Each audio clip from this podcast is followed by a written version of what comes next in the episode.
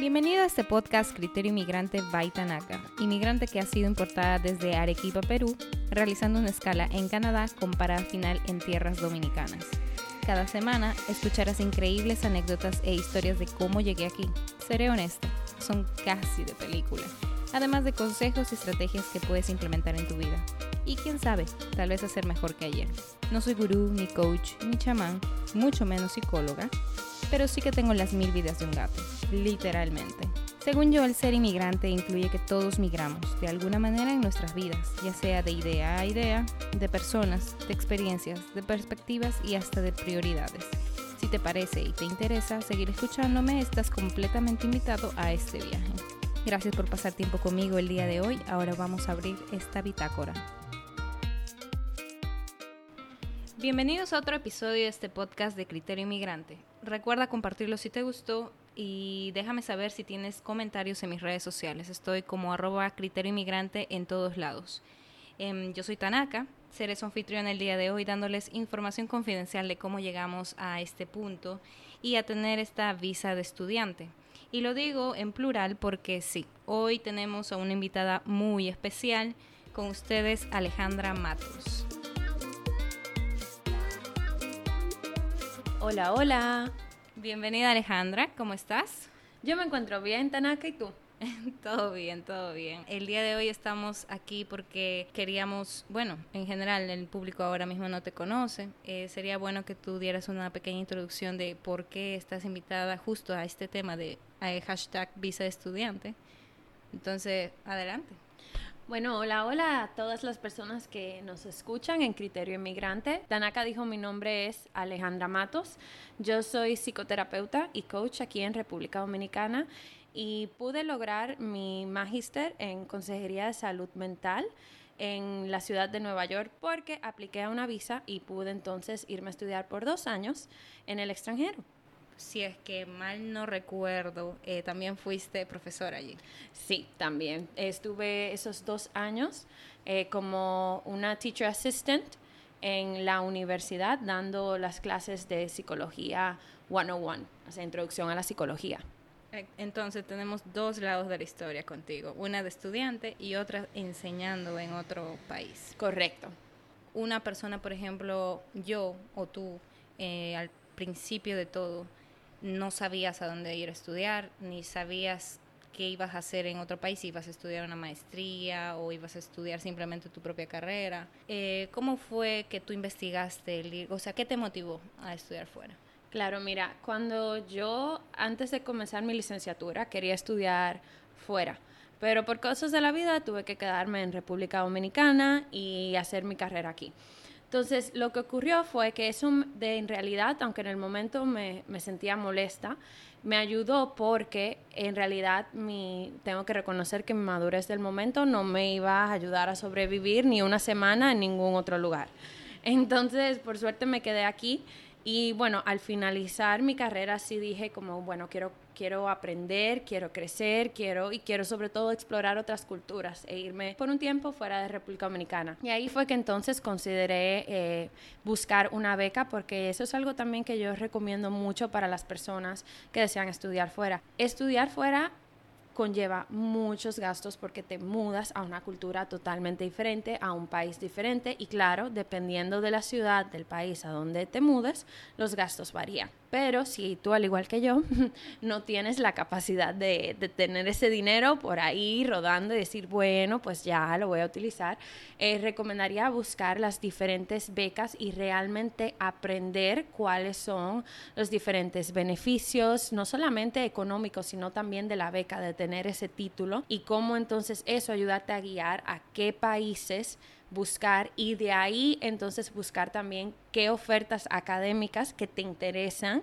puedes encontrar en estos países. Entonces yo lo, lo, lo, recomendaría un poquito al revés, en vez de solamente, ah, bueno, esto es lo que yo quiero buscar, entonces buscaré a través de ese lente, sino también buscar cuál es la experiencia que quiero tener y entonces a través de ese lente buscar cuáles opciones de carrera puedes encontrar tú dices eso, pero ¿realmente vale la pena estudiar fuera? O sea, ¿tú crees que ese sueño de querer estudiar vale toda la pena con inclusive esas desventajas de, como tú dices, eh, hay que buscar un nuevo lugar, hay que, tú sabes, porque no todo el mundo tiene tampoco acceso a este tipo de becas. Lastimosamente en Latinoamérica tenemos muy poca información en las universidades, tú has visto, yo me sorprendo, o sea, en Arequipa, en Perú, eh, son muy pocas las universidades que te dan esa opción o que te dejan saber si, va, si tienes esa posibilidad de tener una beca. Sí, no, totalmente. Yo la beca con la que me fui la tuve que averiguar que existía por otro lado, ¿verdad? Nadie te la recomendó. Pero la verdad es que sí, yo digo que mi experiencia de estudiar fuera me cambió la vida, literal. O sea, me cambió la forma de percibir el mundo, me cambió el enfoque que tengo en mi carrera, me ayudó a crecer, me hizo ver que, de nuevo, es una, es una experiencia diferente cuando estás en tu país natal versus cuando eres inmigrante en otro país. Y yo creo que eso te abre los ojos a toda la complejidad social, política, económica y de identidad de las personas que quedarte solamente en tu país no es que no la puedes tener, pero no es lo mismo. Exacto. ¿Tú cómo diferencias está el sistema educacional Estados Unidos versus República Dominicana en tu caso? Yo lo voy a hacer con Canadá versus Perú. ¿El sistema educativo es diferente? Totalmente, al 100%. Completamente de acuerdo. Tú podrías dar como, no tratando de culpar al sistema nacional, pero sí diciendo que hay muchas mejoras que hay que hacer a mediano y largo plazo. Sí, si tú supieras que la verdad es que de ambas culturas, o sea, tanto República Dominicana como en Estados Unidos, en la ciudad de Nueva York, ¿verdad? Porque también todo varía dependiendo del distrito. Hubieron, yo no diría tanto, bueno, errores eh, que yo diría no, comparado con República Dominicana, o sea, estamos muy atrás. Sí, en algunos aspectos sí, pero en otras maneras como no. Entonces te voy a explicar, por ejemplo, siendo profesora y siendo estudiante, algo que, por ejemplo, a mí sí me encantó desde el inicio, es algo que he intentado hacer en mis clases aquí en República Dominicana, es que los profesores te dejan bien claro cuáles son sus expectativas de la clase desde el primer día. O sea, te dan lo que es tu syllabus y ahí te dicen las lecturas, las tareas, qué hay que hacer con cada tarea, qué supuestamente tú debes de saber cuando finalices el curso, cuáles son las lecturas, cómo están los puntos, las rúbricas, etc. Entonces, eso como estudiante te deja bien claro, ok, cuáles son mis expectativas de la clase, cuáles son mis puntos, qué yo tengo que hacer para lograr estos puntos, etcétera. Entonces, en ese sentido, me gustó esa organización que tienen los profesores. También me gustó el hecho, por ejemplo, no todos los profesores asisten a sus horas de oficina, sus office hours, pero ahí tú también puedes tener un contacto con el profesor, hacerle preguntas. Pero, por ejemplo, algo que yo me pude dar cuenta en República Dominicana versus, por ejemplo, en Estados Unidos, es que aquí como estudiantes tú tienes que sabértelas, ¿no? O sea, tú tienes que averiguar, investigar y los profesores fácilmente te dicen, no, eso no era lo que yo quería y listo. Entonces, como que en ese sentido sí me pasó con mis estudiantes, como esperaban casi que se le dieran a veces muchas cosas por cucharita. Y yo, oye, de mi país no me hubiesen dicho ni mitad de las, de las tareas yo me las tengo que resolver, tengo que llamar a personas que tomaron la clase anteriormente y todo eso. Entonces, en ese sentido, sí, yo aprecié mucho esa herramienta, esa habilidad que pude desarrollar por mi sistema educativo de poder tener un pensamiento como un poquito más outside the box, fuera de la caja, cuando convenía hacer todas estas tareas, a obtener diferentes puntuaciones, a poder hablar con los profesores, etcétera. O sea, te refieres a ser autodidacta, independiente. Correcto. Bueno, yo lo puedo decir eh, desde mi punto de vista, claro, se ve muchísimo la organización que tenía Canadá, pero también creo que, no sé si al ser Canadá, que es un país que siempre quiere tener esa multiculturalidad eh, muy, muy significativa en el estudiante y que el estudiante lo pueda percibir. Teníamos este tipo de actividades que nos unía más con otras culturas y eso hacía que la clase fuera, o sea, tú pensabas sí o sí fuera de la caja, porque había mil y un posibilidades de aprender una cosa y era como, por ejemplo, que un estudiante de África diera su perspectiva. ¿Me dejo entender? O sea, es una cosa que tú jamás te hubieras imaginado. Es algo que yo no tenía. En, en Perú era como que todos al final más o menos pensamos lo mismo y, y como que nunca íbamos a desarrollar ese, ese punto de vista que, wow, o sea, a veces sorprendía. Ese es un punto que yo podría darle a, Canadá y también la organización, claro. Aparte de eso, ¿había algún tipo de desventaja?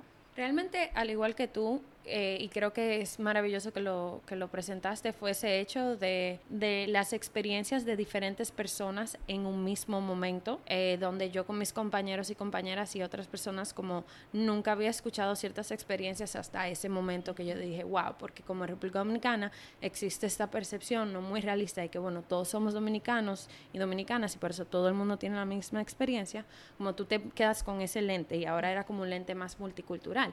Lo, lo que yo sí diría que, por ejemplo, no diría que es tanto una desventaja, pero para las personas que, ¿verdad?, que no se escuchan y que te escuchan, todo también depende del sitio donde vayas, porque en Nueva York, por ejemplo, en la universidad a la que yo fui, no van todas estas como las ideas de college que tú tienes, ¿verdad? De los dormitorios, de las actividades de la universidad, de los partidos de fútbol, nada de eso, ¿verdad? Cada quien era o iba a su club o iba tenía que trabajar, tenía que correr, hacer cosas. el costo de las habitaciones en campus era extraordinario. Entonces, por ejemplo, yo escuchaba mis experiencias con otras amistades que estaban, por ejemplo, en Kansas o que estaban en Austin, Texas, eh, o que estaban en Michigan y eran muy diferentes a mi experiencia. Entonces también eso diría como aprender un poquito de cuál es la vida de universitaria del, no solamente del país, sino del distrito eh, al que vayas, del país al que, al que vas a estudiar.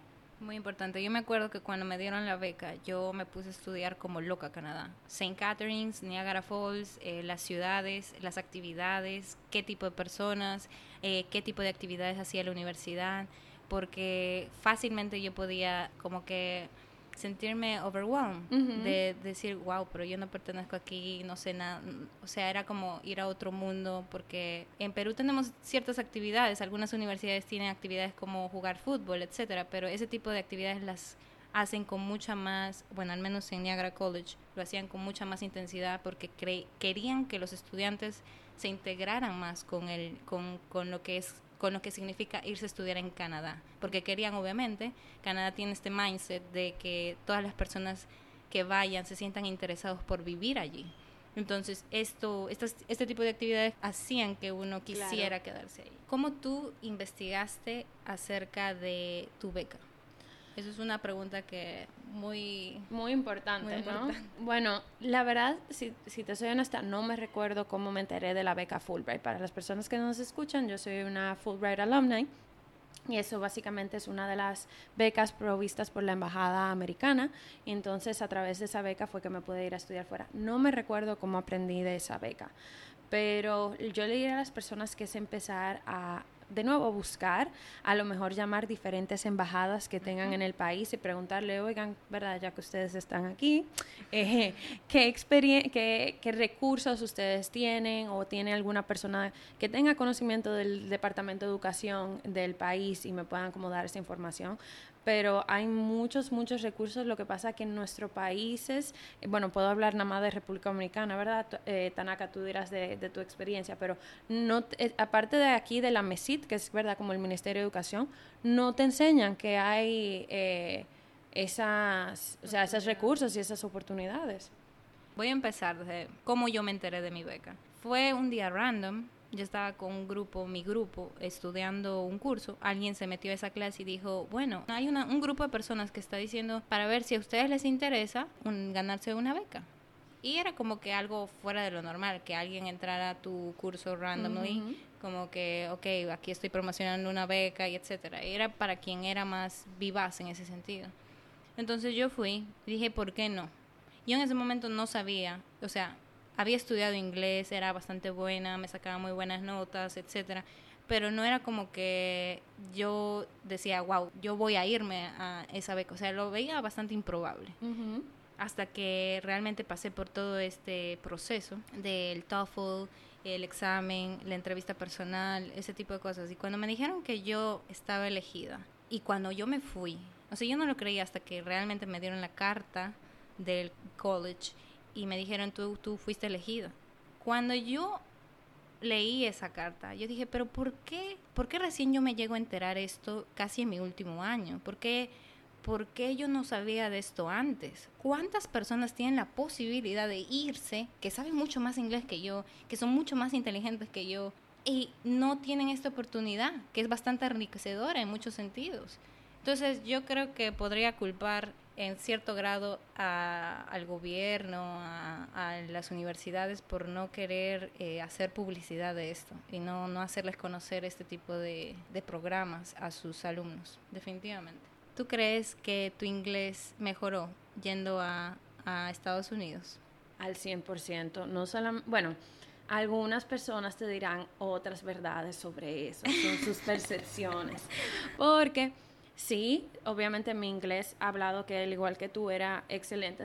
Antes de irme, se puso, o sea, se hizo más fluido. Tuve que aprender a escribir inglés académico, que no es el inglés que nos enseñan aquí, es la forma de los verbos, de las oraciones, o sea que aprendí mucho más. Pero también empecé a aprender más de un inglés callejero, entonces algunas personas te dirán que ya no sueno tan profesional como sonaba antes, pero a mí no me importa porque me, me disfruto mi inglés. Pero sí, yo diría que incluso en el día de hoy todavía hay ciertas experiencias que me resultan más cómodas yo decírtelas en inglés que decírtelas en español. Que también hay un fenómeno psicológico para todo eso, pero sí. ¿Crees que esto también mejora tu currículum? Absolutamente. Específicamente con mi beca, las personas te van a decir que ese título te acompaña de por vida. O sea, tú nada más le tienes que decir a la persona, yo soy Fulbright, y de una vez la persona te dicen como, ah, wow, qué, o sea, qué, qué extraordinario y cosas así, porque es una beca con cierto prestigio. Y no digo, ¿verdad?, que, que solamente hay que buscar una beca por eso, pero sí por la percepción no siempre...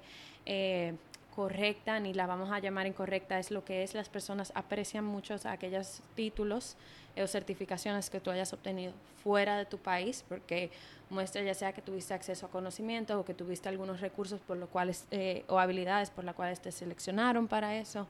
O sea que definitivamente sí ayuda a tu currículum. Eh, yo lo creo en el sentido de que, por ejemplo, en Canadá, en Estados Unidos, en Europa, ciertos países como Dinamarca, Suiza, inclusive España, tienen cierto grado de un sistema educativo mucho mejor, o sea, la calidad de vida también es eh, excepcional. Creo que eso es bastante valorado aquí en Latinoamérica. Entonces muchos, eh, no sé, en recursos humanos, en gestión humana, ven ese tipo de habilidades que uno solamente gana yendo a estudiar o yéndose de, del país donde tú estás. Tú te fuiste por una maestría y ahora te quieres ir por un doctorado. Así es, vamos, vamos a eso. pero eh, mucha gente que está saliendo del colegio. Hay tantas posibilidades de estudiar fuera. Por ejemplo, yo conocí a personas que se fueron solo a estudiar inglés. Y eso, si se te presenta esa oportunidad y vas a estudiar inglés, a, mejorarlo, tener un inglés avanzado, un curso intensivo en el exterior, perfecto. Eh, si le añades tener un curso de tu carrera, es mucho mejor todavía. ¿Cuál sería tu opinión respecto? O sea, dirías, espérate, no inglés, sino a tomar una maestría? ¿O dependería de qué, en qué sentido sería mejor? Yo creo que depende mucho de la persona en realidad, porque como te digo, si la Alejandra, eh, verdad, mi versión de cuando yo iba a empezar la universidad, se hubiese ido a, a hacerse su carrera afuera, no hubiese durado ni una semana.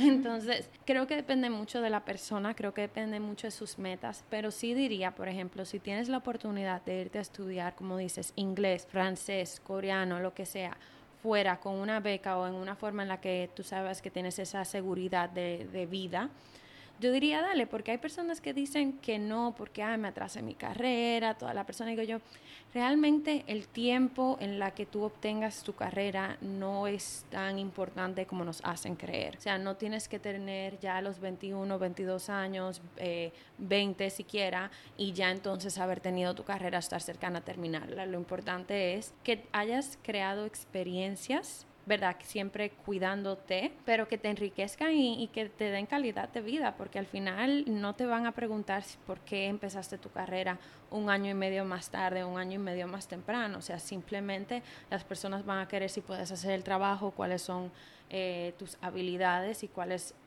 tu eh, mentalidad de vida y hacia dónde te diriges. Yo creo que a veces estudiar fuera puede aclararte, aunque al inicio confunda un poco, sobre qué quieres hacer y cuáles son las posibilidades que tienes para lograr ese sueño. Absolutamente. Yo conozco, bueno, conozco, conocí un chico que estudiaba conmigo en Canadá, que mientras estaba estudiando en Canadá, estaba postulando por una beca en Singapur. O sea, muy práctico. Eh, yo me quedé con con esas ganas de, wow, ¿cómo le irá? Y, y a él realmente no le interesaba mucho el, el quedarse unos cuantos años más estudiando, porque como tú dices, muchas veces esto de irse a estudiar afuera o tener esta experiencia es muy, demasiado enriquecedora como para poder definirla y para ponerla como que tú solamente estudiando afuera vas a aprender esto, esto, esto. Tú puedes aprender un montón de cosas, o sea, un montón. Dentro de las sugerencias en el mundo cibernético fueron en este caso Australia, Nueva Zelanda, Canadá, España, Irlanda y bueno, estoy añadiendo Estados Unidos. ¿Tú crees que merece la pena añadir a Estados Unidos? Yo amo Nueva York. Eh, no puedo hablar por el resto de los estados. No tengo ese permiso. Puedo decir que Nueva York fue extraordinario para mí. Pero si usted tiene la posibilidad de un, ir a un sitio en donde su calidad de vida, el espacio en donde vaya a dormir, su alimentación, las personas, las políticas públicas de salud, economía y todo lo demás eh, sean de alta calidad y usted tiene esa posibilidad de hacerlo, hágalo, porque como dijo Tanaka, hay mucho más que aprender que solamente el currículum y poder tener una buena calidad de vida, descubrir el mundo y eso también tiene su, su valor. Sí, definitivamente. Lo de ser agente de cambio, creo que yo esto mencioné en la introducción, fue por esto mismo. En Canadá nos enseñaron o a las personas que, a los inmigrantes, nos dijeron, nos pusieron esta semilla dentro de nuestro cerebro de decir, bueno, tú estás viniendo aquí, pero aún si no te quedas aquí en este país, tú tienes la posibilidad de cambiar a donde tú vayas, porque tú ya estás viendo cómo es que realmente las cosas pueden mejorar, a qué nivel pueden mejorar. Fue muy gratificante para mí ver eso y ver que realmente si Canadá pudo, por qué Perú no puede o por qué República Dominicana no puede. Una última recomendación, vale. ¿Qué le dirías a un profesional que está laborando actualmente y quiere irse a estudiar fuera, pero regresa a un país donde remuneran mejor la experiencia que la academia, como lo es en República Dominicana y bueno, a veces en Perú. Oh, wow. bueno, para eso yo creo que, que es muy interesante o importante también el, ver si cuando te vayas a estudiar fuera puedes encontrar como la posibilidad de hacer una pasantía en los diferentes sitios. Por ejemplo, cuando yo estuve en Nueva York, parte de mi programa, eh, obviamente requería el tema de, de, hacer una pasantía. Y eso me ayudó a mí a tener esa experiencia, por así decir, práctica mientras también obtenía mi, experiencia académica. Así también, por ejemplo, el estar dando clases, aunque realmente yo lo hacía para poder tener los medios económicos para mantenerme. También, por ejemplo, cuando me regresé a República Dominicana y estaba recién iniciando, empecé a dar clases en una universidad aquí y parte de lo que me ayudó fue poderle decir, hey, miren, yo tuve dos años dando esta clase con este currículum, con esta experiencia.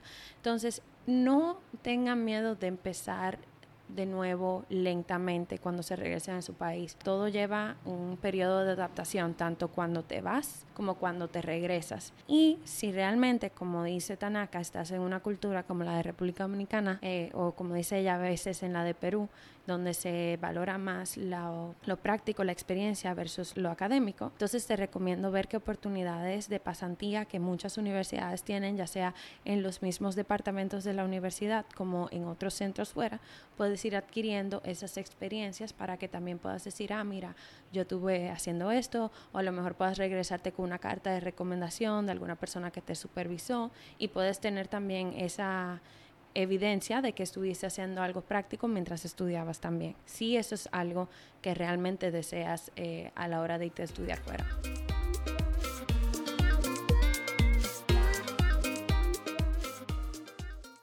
termino diciendo algunos consejos para poder estudiar fuera, como lo son el aprender inglés. Inclusive a veces se tiene esta idea de aprender inglés para ir a Estados Unidos solamente o para ir a Canadá, pero creo que si no te interesa aprender inglés, pues eh, el irte a Asia puede resultar bastante interesante. Definitivamente es una oportunidad que no debes dejar. estudia otro idioma. Si quieres ir afuera de tu país, debes estudiar otro idioma. Así que no pospongas eso y sé bastante práctico al momento de tomar este tipo de decisión. Tienes que tener metas a corto y mediano plazo y tener organización, como dijo Alejandra, con qué beca tú vas a ir, cómo es que tú vas a hacer o planificar irte, dónde tú vas a vivir y decidir qué quieres estudiar en el extranjero como dijimos, puedes estudiar inglés, puedes estudiar algo de tu carrera. Busca todo este tipo de oportunidades que te puede dar la universidad donde tú estudias, porque muchas veces ellos a veces pueden tenerla, pero tú no te das cuenta, como fue mi caso. Elegir el país donde tú quieres estudiar, para esto tú tienes que tener en cuenta el clima, los atractivos de este país, la calidad de vida eh, de esa ciudad, las instituciones educativas y elaborar todo un presupuesto para cubrir estos estudios en el exterior y la estadía en este nuevo hogar que vas a tener. Luego,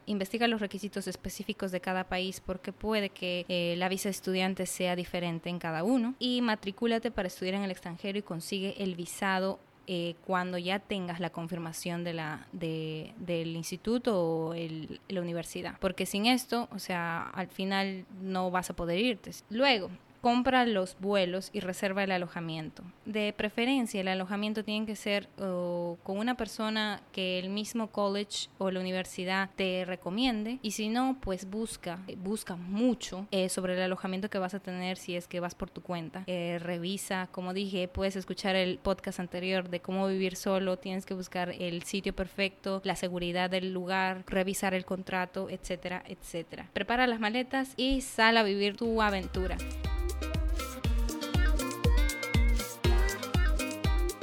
Eh, bueno, estoy muy agradecida de estar contigo el día de hoy, Ale. De verdad, gracias por tener un tiempo y sobre todo por darnos esos buenos consejos y compartir tu experiencia. Ha sido muy, muy gratificante. Siempre un placer para mí. Gracias a ti por tenerme y por proveer estos recursos que a mí me hubiese encantado tener antes de irme a estudiar fuera. Pero nada, gracias a ti por, de nuevo por la oportunidad. No te vayas sin dejar un comentario en mis redes sociales. Estoy como arroba criterio inmigrante en todos lados. Puedes seguirme en Instagram, en YouTube, suscribirte a Spotify, suscribirte a Apple Podcast. Espero que les haya gustado este episodio y espero ahondar todavía mucho más en estos temas que tienen que ver con estudiar afuera, que creo que hay muchos temas más específicos en los que podemos discutir y comentar. Dígame qué les pareció, denme su feedback. No se olviden de comentar porque es completamente gratis. Nos vemos en el próximo episodio donde estaremos hablando de anécdotas de mis relaciones interculturales.